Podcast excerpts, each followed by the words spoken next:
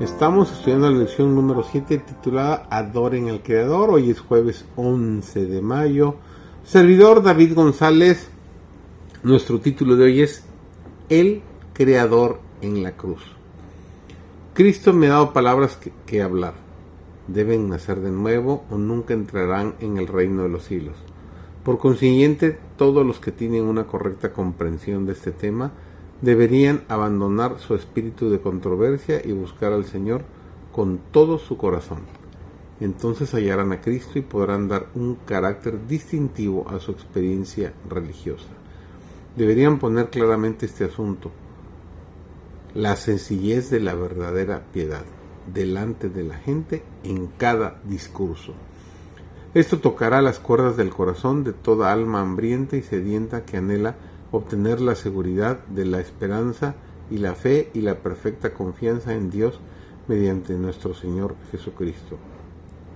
Se ha hecho claro y manifiesto que no es posible mediante mérito de la criatura realizar cosa alguna en favor de nuestra posición delante de Dios o de la dádiva de Dios por nosotros. Si la fe y las obras pudieran comprar el don de la salvación, entonces el Creador estaría obligado ante la criatura. En este punto la falsedad tiene una oportunidad de ser aceptada como verdad.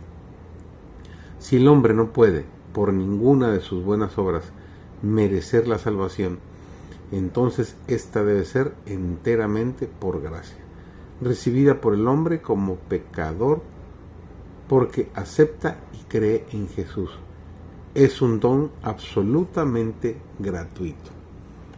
Jesús, resplandor de la gloria de su Padre, nos dice Filipenses 2, versículos 6 y 7, no estimó el ser igual a Dios como cosa a que aferrarse, sino que se despojó a sí mismo tomando forma de siervo.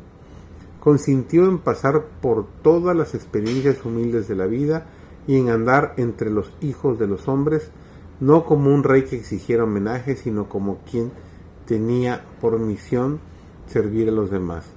No había en su conducta mancha de fanatismo intolerante ni de austeridad indiferente. Jesús se vació a sí mismo y en todo lo que hizo jamás se manifestó el yo. Todo lo sometió a la voluntad de su Padre. Al acercarse al final de su misión en la tierra, pudo decir yo te he glorificado en la tierra, he acabado la obra que me diste que hiciese, y nos ordena, aprended de mí, que soy manso y humilde de corazón. En Juan 12:32 Jesús dijo, yo, si fuere levantado en alto de sobre la tierra, a todos los atraeré a mí mismo.